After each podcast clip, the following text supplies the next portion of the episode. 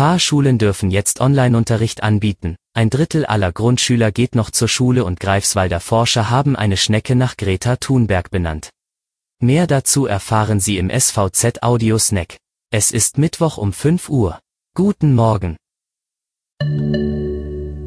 Auch wenn Fahrstunden bis mindestens zum 14. Februar nicht erlaubt sind, so dürfen die Fahrschulen in Mecklenburg-Vorpommern nun wenigstens ihren Theorieunterricht online abhalten. Dafür müssen die Fahrschulen einen Antrag beim Landesamt für Straßenbau und Verkehr einreichen und einige Auflagen erfüllen.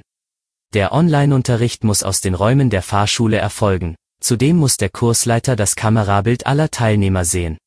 Ebenfalls muss der Fahrlehrer kontrollieren, dass die Teilnehmer die ganze Zeit anwesend sind und die Fahrschüler müssen zu Beginn des Unterrichts einen Ausweis in die Kamera halten. Trotz verschärfter Corona-Regeln in einem weiteren Landkreis in MV sind am Montag landesweit fast ein Drittel aller Grundschüler zur Schule gegangen. Nach aktuellen Daten des Bildungsministeriums waren 31,2 Prozent der Erst- bis Viertklässler in der Schule. Nach Angaben des Sozialministeriums vom Dienstag sind außerdem 45,8 Prozent aller Kita- und Hortkinder in den Einrichtungen. Dabei gilt, je kleiner die Kinder, desto eher werden sie in die Betreuung gebracht.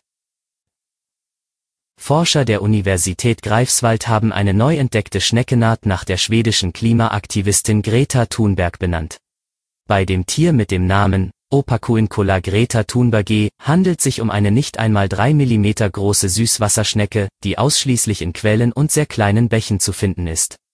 Die Benennung sei für die Forscher zum einen Ausdruck des Respekts, zum anderen biete sie die Möglichkeit, Biodiversität und Artensterben im Zusammenhang mit menschengemachtem Klimawandel zu mehr Aufmerksamkeit zu verhelfen. Das war Ihr SVZ Audio Snack. Alle Artikel zum Nachlesen und Hören gibt es auf svz.de-audiosnack. Die nächste Folge hören Sie Donnerstag früh.